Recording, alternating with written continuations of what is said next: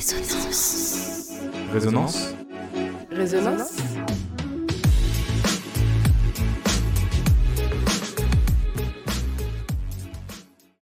Salut à tous et bienvenue dans le podcast Vocation, un podcast de résonance qui met en lumière les parcours, les différentes motivations, voire consécrations de cinq étudiants en médecine.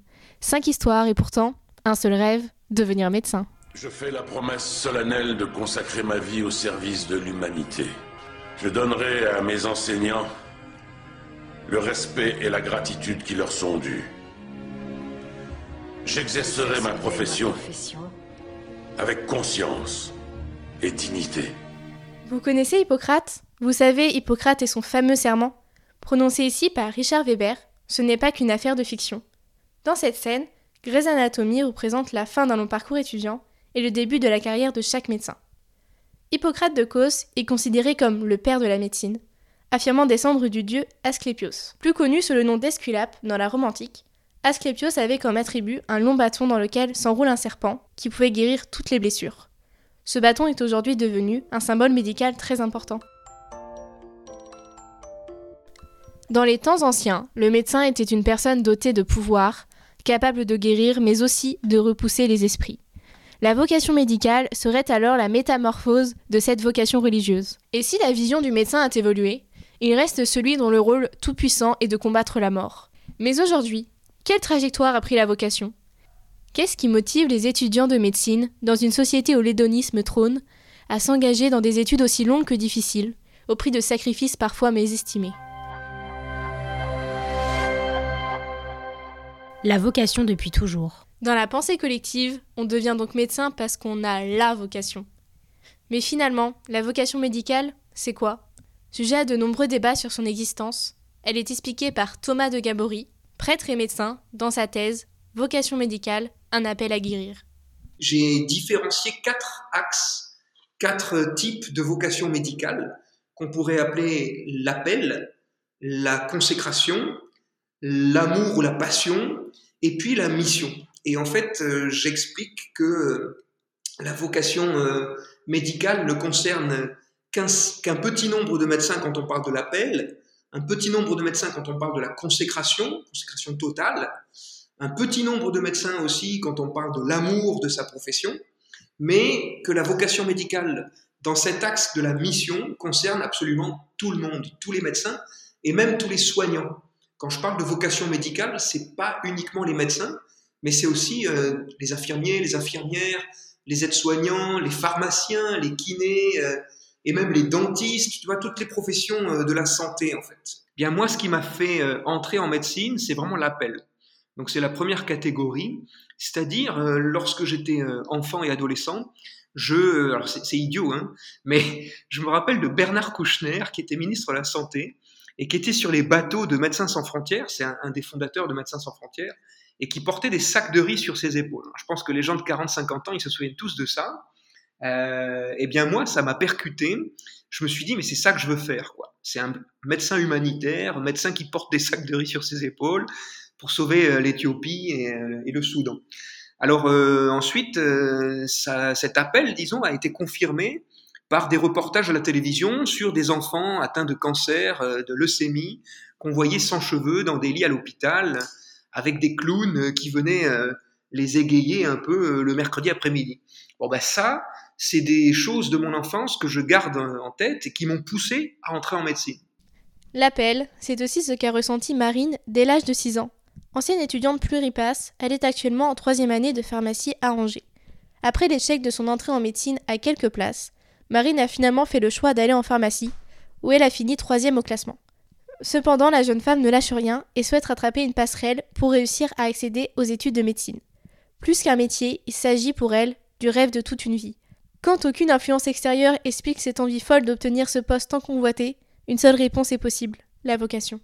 J'ai aucun contact dans le médical dans ma famille, enfin toute ma famille est agricultrice ou, ou artisan, donc, euh, je pense pas avoir été influencée vraiment par une personne euh, que j'idéalisais dans ma famille vis-à-vis de ce métier-là. Ça vient vraiment à l'intérieur de moi, de ma propre personnalité, de mes ambitions, de mes envies, de comment je me sens bien, en fait. Et je me sens bien euh, en étudiant le domaine de la santé et en aidant les gens voilà à ce niveau-là. On est tous un petit peu comme ça, essayer de s'imaginer plus tard, dans dix ans, comment est-ce que je serai. Et voilà, moi, je m'imaginais toujours dans mon cabinet ou, ou voilà, avec une blouse blanche et aider les gens, les rassurer, leur expliquer ce qui va pas. Le, domaine hospitalier ou cabinet médical, c'est ce qui m'a toujours attiré. Sa décision d'entamer le parcours Pluripass a été motivée par son besoin d'être proche des gens, du diagnostiquer, mais aussi par la polyvalence qu'offre ce métier. En médecine, il y a des domaines qui sont totalement différents. Il y a la chirurgie, on peut le faire en cabinet, en hôpital, on peut être médecin du travail, urgentiste. il y a tellement de spécialités différentes que c'est ça aussi qui m'a motivée. Je me suis dit que rien ne se ressemble et euh, il n'y aura pas cet effet de routine, même si une fois qu'on est affecté à une spécialité, on traite des pathologies particulières mais il y a toujours des évolutions de carrière. Après, on peut devenir enseignant au niveau du CHU, on peut devenir maître de conférence dans la faculté de médecine. Si on en a marre un petit peu d'être aux urgences euh, en, fin de carrière, on peut devenir euh, médecin de la douleur ou, autre. Ok, c'est des études qui sont longues et quand on se lance dans une spécialité, c'est pour longtemps, mais on n'est pas non plus prisonnier. Pour d'autres, l'altruisme n'a pas été leur première motivation à entamer 9 à 12 ans d'études de médecine. C'est le cas d'Iris, étudiante redoublante en passé à tour. Ce qui l'a toujours fasciné, c'est le bricolage du corps.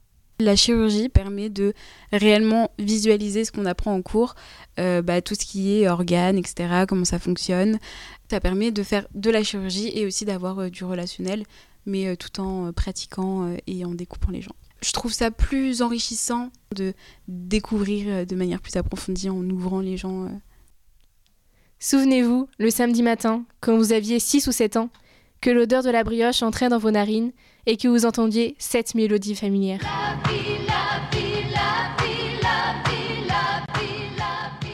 Quand j'étais petite, euh, j'adorais euh, regarder avec mon frère et mon père euh, Il était une fois la vie. c'est un dessin animé qui passait à la télé. Et en fait, c'était un dessin animé qui expliquait comment le corps humain fonctionnait. Et du coup, ça m'a toujours fascinée.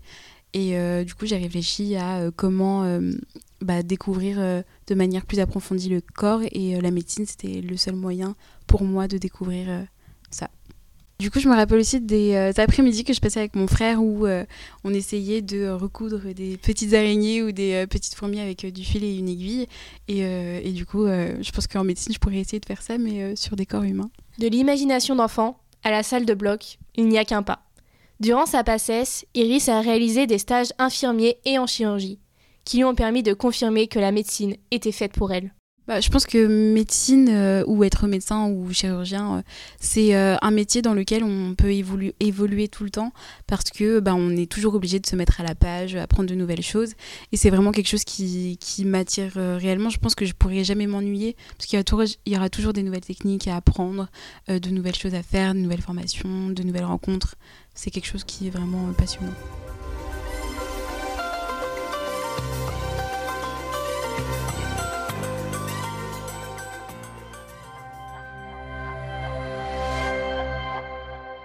La vocation plurielle.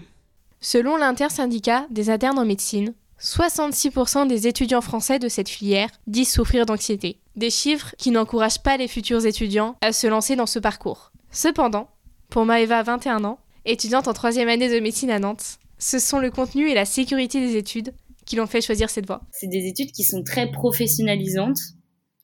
Euh, parce que euh, dès la troisième année, on commence nos stages. En quatrième année, on a un mois de stage, un mois de cours. Donc ça déjà c'est hyper intéressant et c'est super. On sait aussi que à la clé on a quand même une sécurité d'emploi qui est quand même euh, assez conséquente. Et c'est vrai que bah au final ça fait pas mal réfléchir et au début euh, on se lance là-dedans un peu sans en se disant juste oh bah c'est cool être médecin. Enfin il y a le la carrière qui nous intéresse, mais c'est beaucoup plus que ça, quoi. Sécurité de l'emploi, c'était quand même un truc euh, cool qu'on retrouve pas forcément dans les autres filières, même si bah, ça peut arriver qu'on n'ait pas trop de patients ou de choses comme ça, mais globalement, euh, si on travaille au CHU, ou, on est directement pris en fait. La sécurité de l'emploi et le niveau de vie qu'offre celui-ci sont quelques-unes des motivations qui peuvent donner l'envie aux étudiants de devenir médecin. Mais sont-elles alors considérées comme de mauvaises motivations? La réponse de Thomas de Gabory. Dans le mot motivation, on pourrait, on pourrait croire aujourd'hui, par exemple, que certains étudiants sont motivés par l'argent, par exemple, On sait que la médecine, c'est un métier qui permet de gagner beaucoup d'argent, au moins dans certaines spécialités, comme la radiologie, la médecine nucléaire. Bon, eh bien, ça, on pourrait dire, ah, ben, ça me choque, euh, la motivation de l'argent, c'est une mauvaise motivation. à ce moment-là, il faut s'interroger, qu'est-ce qu'une bonne motivation? Est-ce que euh, le souci de la personne souffrante, c'est une bonne motivation pour entrer en médecine? Oui, je le crois. Oui, je le crois. Mais euh, la motivation n'est qu'un aspect de ce qu'on pourrait aujourd'hui appeler la vocation médicale. Pour le cas de Maeva, la sécurité de l'emploi n'a pas été la seule source de motivation ayant contribué à sa vocation. Ouais, si, je pense que globalement c'était mon milieu parce que au final, euh, mon père qui était prof d'SVT, ma mère euh, qui est pharmacienne, bah forcément on vit dans un milieu déjà assez scientifique. Je pense que j'ai toujours été un peu baignée dedans, mais peut-être que j'étais conditionnée pour, pour choisir ce métier-là. Mais en même temps euh, je me dis par rapport à mon caractère et par rapport à comment je suis tout le monde ne peut pas euh, vouloir faire ça sous prétexte que ses parents euh, sont à peu près dans le même milieu quoi. Du coup il y a pas mal de contacts avec avec les patients. Il y a notamment un suivi. C'est globalement des gens si tu décides de rester dans la même ville plusieurs années bah tu suis souvent toute la famille. Tu hum, c'est vraiment quelque chose de bah, un lien social je pense hyper fort avec avec ces patients là plutôt que chirurgien où tu as un côté un peu euh, bah pas garagiste mais presque. Enfin moi je vois ça un peu comme un mécanicien du corps humain quoi. Et en fait mon médecin de famille est, a toujours été hyper présent en fait pour nous. Et, il est hyper investi dans son travail. Et quand je vois euh, à quel point on peut être animé par le fait de bah, d'accompagner les gens de le côté social aussi ça c'est hyper important pour moi enfin avoir euh, bah, parler avec les gens, pouvoir aider, pouvoir euh, échanger, partager des choses, des expériences euh, tout le temps. En fait, on n'est pas juste face à un écran euh, comme on peut l'être dans certains métiers. C'est vraiment bah, tout le temps de l'échange, discuter, parler, et ça c'est ça c'est cool.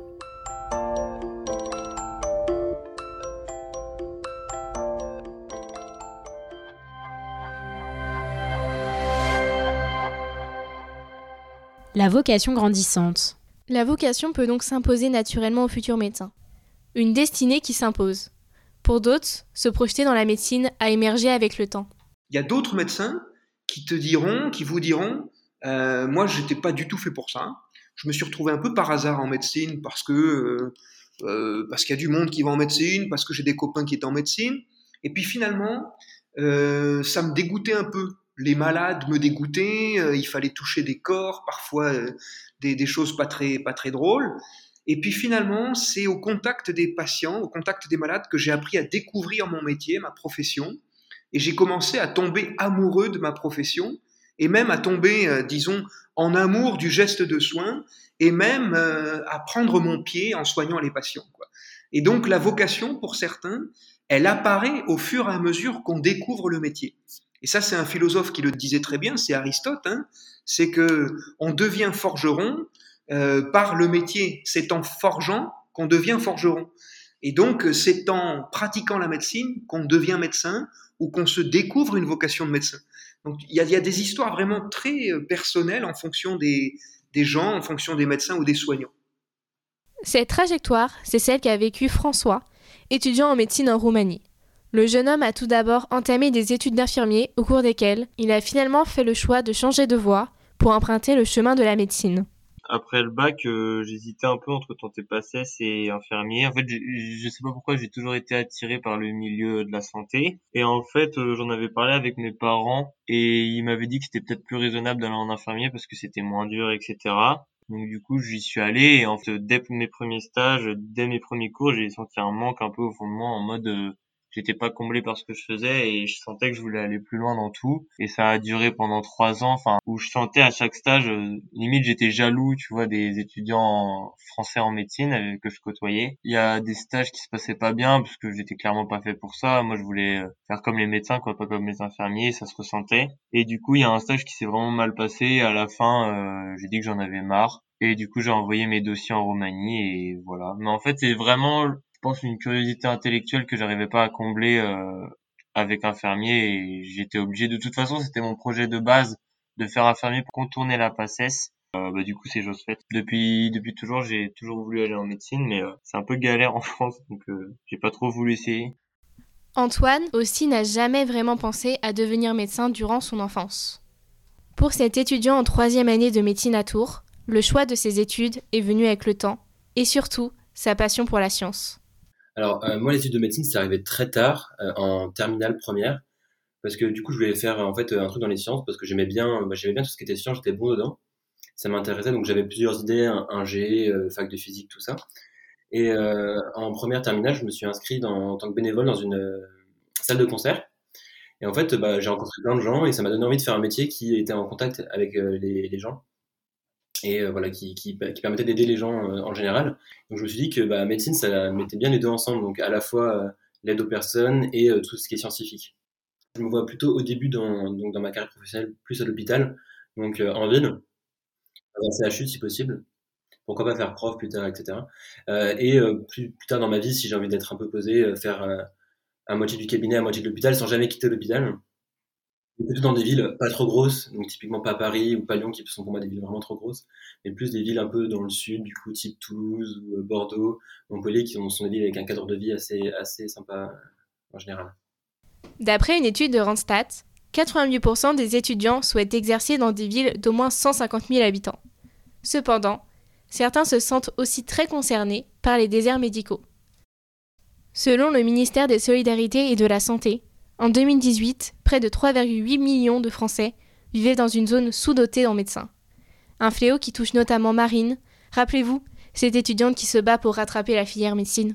Si je veux travailler plus tard dans le domaine hospitalier, je dirais que j'aimerais bien rester dans ma région, même si après, j'avoue que euh, Grenoble et Montpellier, ça me, tente pas mal parce que la formation a l'air très très bien là-bas.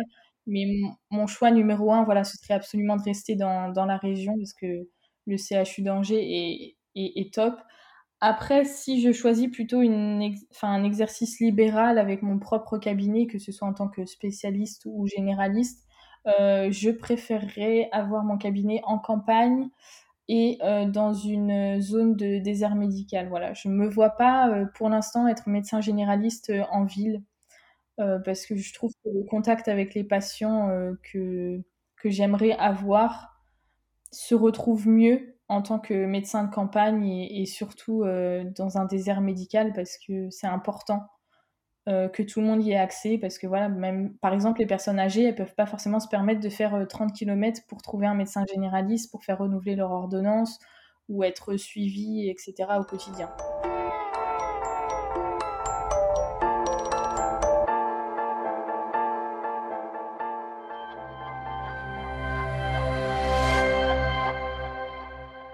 L'antivocation. Je, je, pense, après avoir euh, pas mal euh, réfléchi et appris sur euh, beaucoup de choses sur la relation de soins, que être appelé à quelque chose ne, ne faisait pas forcément de soi quelqu'un de, de, parfaitement efficace dans la fonction. L'homme que vous venez d'entendre, c'est Germain Huck, médecin généraliste et doctorant à l'origine d'un article la vocation médicale, cette chimère. Contre la théorie de la vocation comme appel, il défend l'idée que pour être un bon médecin, la vocation n'est pas nécessaire. Bah oui, parce que c'est bien commode d'un autre côté. De se dire que, la personne qui est en face de nous est investie d'un pouvoir sacré et limite que c'est euh, sa mission dans la vie. C'est bien commode hein, pour euh, les personnes qui sont en demande, parce que ça veut dire que toutes les demandes qu'on va pouvoir avoir doivent être euh, satisfaites puisque l'autre en face est là pour ça. C'est sa mission dans la vie, il n'a rien d'autre à faire que ça. Et, euh, je, pense que c'est faux parce que comme tous les autres êtres humains, les soignants en général et les médecins en particulier ont le droit d'avoir euh, d'autres envies, d'autres désirs dans la vie, d'autres choses à réaliser simplement euh, se dévouer corps et âme au fait de soigner. Et j'irai même plus loin, euh, le, fait de se dévouer corps et âme et de s'oublier complètement ferait de nous de très mauvais soignants. Qui peut imaginer que on puisse euh, être capable d'aider quelqu'un si soi-même on s'oublie et si on ne fait pas attention à nous physiquement, psychologiquement, on pourrait être happé par une détresse physique ou psychologique qui nous mettrait à mal et qui pourrait nous empêcher de prendre soin des autres. Et puis d'un autre côté, la société dans son ensemble trouve aussi bien commode d'avoir des gens à culpabiliser pour leur dire ben, comment ça, vous ne faites pas 70 heures de travail par semaine, c'est pas normal. Parce qu'en fait, si on se disait mais c'est pas normal de faire 70 heures par semaine, on pourrait imaginer qu'il faudrait plus de médecins, qu'il faudrait peut-être mieux les considérer, qu'il faudrait mieux les former. Ça demanderait un investissement de la part de la société qui n'a peut-être pas envie de ça. Et encore une fois, c'est un choix de société, hein, donc c'est pas forcément que à moi de, de dire que c'est mal. Moi, je dis juste que c'est pas ma conception. La vocation serait donc un moyen de culpabiliser le personnel soignant, un prétexte excusant leur salaire, leurs heures supplémentaires et les exigences des patients. Se dédier corps et âme au métier. Imaginez-vous, devoir vous éloigner de votre vie sociale, de vos proches, partir à l'autre bout du monde, travailler sans relâche au point d'en oublier les gens qui vous entourent, jusqu'à vous perdre vous-même. Une situation compliquée à vivre, non? Et pourtant, c'est exactement ce qu'ont vécu Iris, Marine, François, Antoine, Maëva et des millions d'autres étudiants. Des sacrifices marquants, mais qui pour eux valent la peine d'être vécus. 3 heures pour répondre à 72 questions avec 5 réponses au choix. Ça fait environ 2 minutes par question. Donc à ce rythme-là, c'est impossible de réfléchir, soit on répond euh, par réflexe reptilien, soit au hasard. Donc je pense que euh, les meilleurs, enfin ceux qui deviendront médecins, se rapprochent plus du reptile que de l'être humain. On peut pas gérer tout le temps nos émotions, même si euh, forcément on va être forcé parce qu'il faut quand même garder un côté professionnel devant les, patients. C'est sûr que pendant la première année, voilà, on, les, enfin, ce serait inhumain de réussir à les gérer euh, pendant dix mois de révision. On a tous des craquages à un moment donné, et je pense que euh, si la, plupart des, personnes qui nous voyaient en direct faire un craquage de révision en première année de santé, ils nous considéraient plus du tout comme, euh, comme des humains. Hein. Clairement, euh, s'ils seraient témoins vraiment en direct euh, des craquages qu'on peut avoir en petit groupe, enfin, il y a des fois, on va rigoler pour rien, on va se faire des, films, on va imaginer des hypothèses de, de malades et, voilà, je pense qu'à tous à un moment donné, on s'est dit oui bah tu sais quoi, j'arrête tout, je vais finir bergère dans la Corrèze. Cette représentation des étudiants en médecine vous fait peur? Eh bien justement, c'est le cas de François. Pour le jeune homme, entrer en PACES signifiait s'engouffrer dans l'angoissant et venimeux système français. Il a alors décidé de tout lâcher pour partir en Roumanie afin d'avoir la chance de toucher du doigt son rêve de devenir médecin. Et c'est vraiment en fait euh, le système. Si ça avait été un système comme en droit par exemple où euh, il fallait juste 10 de moyenne, j'aurais tenté en France parce que je pense que c'est plus faisable. Mais euh, là, le système actuel de PASSLAS et PASSES, bah, c'est trop compliqué et pour moi, c'était prendre trop de risques avec trop peu de chances de réussite. Depuis plusieurs années, la Roumanie propose une section française avec un programme similaire à celui de l'Hexagone, mais sans concours en première année. Une chance pour de nombreux jeunes Français qui ne se retrouvent pas dans le système très concurrentiel des études de médecine en France. Partir à l'étranger peut décourager certains étudiants, mais pour François, les sacrifices sont relatifs par rapport aux rêves accomplis. Bah, les sacrifices, ouais, c'est d'être loin de sa famille, loin de ses potes. Mais au final, euh, bah, ici, tu vois, j'ai ma petite vie, j'ai, ma coloc, j'ai tous mes potes je me sens pas trop perdu. En fait, j'ai même pas l'impression d'être dans un pays étranger. Et ouais, je regrette pas du tout parce que euh, c'est le seul métier dans lequel je me vois vraiment plus tard. Je me vois vraiment nulle part ailleurs. Euh, genre vraiment, je, sais très bien que quand j'aurai fini et que je serai docteur en médecine, etc., je pourrais me dire euh, ouais bah voilà, t'as as fait le taf, t'as as accompli un de tes rêves. Marine non plus n'a pas hésité à s'éloigner de ses proches et à mettre de côté sa vie sociale pour approcher son rêve. Une fois qu'on est rentré dans cette année de concours, euh, forcément on fait des sacrifices parce qu'on va louper des repas et des fêtes de famille, parce qu'il faut aussi travailler le, le, week-end, quoi. Enfin, le, lundi est exactement la même journée que, que le dimanche. Parce que le week-end, on a des cols, on a les examens blancs, on va réviser à la BU comme tous les autres jours. On fait des sacrifices aussi au niveau amical, pas que familial, parce que bah voilà, on voit moins nos amis. Eux, ils découvrent, on va dire, la, la vie étudiante un petit peu sans nous, parce que bah on dit bah non, je peux pas venir, il faut que je révise tel chapitre, mon examen il est dans trois semaines, j'ai encore plein de trucs à faire, etc. Et je m'en souviens, le, jeudi soir, quand je sortais de, de col, il était ouais 22 heures environ. Je sortais avec mes, petits bouquins, mes polycopiés de cours. Il fallait que je me dépêche d'aller manger, etc. Et euh, il y avait tous les étudiants dans la rue qui étaient euh, sur le trottoir, enfin les bars euh, débordés, les terrasses des bars débordées. J'étais là, pardon, pardon, excusez-moi et tout. Enfin, ils étaient tous en train de s'amuser et moi j'essayais de passer au milieu de tout ça avec mes cours dans les bras pour rentrer chez moi et continuer à réviser. Donc là, ouais, franchement, ça c'est un exemple qui m'a marqué. Enfin, les jeudis soirs, c'était le rituel en gros et et ça c'est c'est à ce moment-là en fait qu'on a la preuve sous les yeux qu'on est quand même en décalage par rapport aux autres et qu'on profite pas de notre vie euh, de la même manière. Cependant, sa réussite ne lui a pas fait prendre confiance en elle. Constamment, elle ressent des doutes et une peur de décevoir son entourage. Je me sentais en décalage par rapport au regard des autres. Parce que c'est vrai que quand on se lance dans des, dans des études comme ça, parfois on peut être. Euh, enfin, les, les, autres étudiants peuvent nous considérer un peu comme euh, prétentieux où euh, ils ont l'impression qu'on est un petit peu comme une communauté qui veut pas se mélanger, etc. Alors qu'on attend qu'une seule chose, c'est de retrouver du contact euh, social, quoi.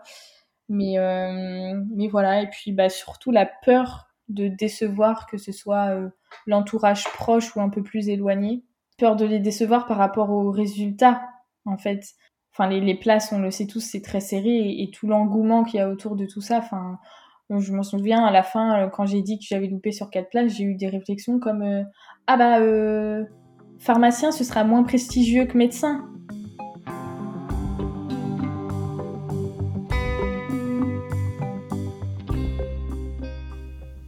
Un métier en prise avec de multiples doutes et remises en question. Des appréhensions apparaissent avec le temps. La peur de se tromper, la peur d'échouer, la peur de décevoir ou encore la peur de faire face au métier. Je suis pas fait pour ce métier, c'est pas possible. C'est pas un métier, médecin. Une espèce de malédiction. Pour Germain Huck, la difficulté des études de médecine n'est pas dans la théorie, mais plutôt dans la pratique les jeunes ne seraient pas assez préparés à affronter la réalité hospitalière euh, au, niveau de la somme de connaissances à emmagasiner, euh, à mon sens, euh, je pense que ce n'est pas plus dur que des gens qui font des classes préparatoires et qui ont, quel que soit le domaine, hein, parce qu'il y a des classes préparatoires scientifiques ou littéraires, qui ont des sommes de connaissances phénoménales à emmagasiner, à synthétiser et à réexploiter autrement. Euh, de ce point de vue-là, je pense que les études de médecine ne sont pas beaucoup plus dures que d'autres. Euh, ce qui est beaucoup plus dur, par contre, euh, c'est ensuite le côté pratique des choses. quand on a, alors imaginons qu'on passe son bac, on a 18 ans, on entre en première année, on commence à être confronté en troisième, quatrième année, donc on a à peine 20 ans, 21 ans, à à la maladie, euh, à l'hôpital. Euh, donc l'hôpital concentre généralement les personnes avec des atteintes les plus graves et les plus, les plus comment dire, les, les, les, plus importantes. Et donc se confronter à la maladie, la mort, la responsabilité de ce genre de choses, c'est pas forcément très facile quand on a une vingtaine d'années. Euh, on n'est pas forcément préparé à ça non plus. Euh, en tout cas, à l'époque où j'ai fait mes études de médecine, on n'était pas euh, préparé à ça, psychologiquement. et donc ça, ça peut être dur. et puis il y a un autre aspect qui, à mon avis, est très très dur dans les études de médecine, c'est la façon dont la formation pratique est conçue à l'hôpital en stage, avec une charge, comment dire, de, on va dire mentale ou de de responsabilité et euh, une charge physique euh, qui, surtout quand on devient interne, est tellement importante que on peut se retrouver broyé par un système qui ne fait pas très attention à ses soignants. Et, je pense que c'est là le, problème le plus aigu des études de médecine. Et c'est pour ça que tout le monde, tout le monde dit que c'est extrêmement dur, que euh, que c'est difficile à supporter et, euh, et qu'il y a, en tout cas parmi euh, les internes en médecine, il y a un taux de suicide qui est affolant par rapport au reste de la population. Une réalité incarnée par François, qui a malgré lui fait face à la mort et à l'anxiété des patients. Enfin, j'ai vu des trucs vraiment chauds. Des fois, j'ai vu des gens mourir devant moi, j'ai de leur sang, etc. J'ai vu des gens en soins palliatifs dans des euh, mauvais états, tout ça.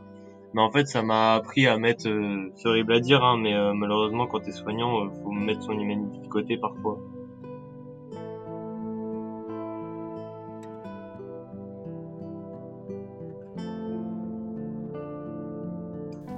La vocation serait alors innée pour certains, grandissante pour d'autres, ou encore absente pour quelques-uns.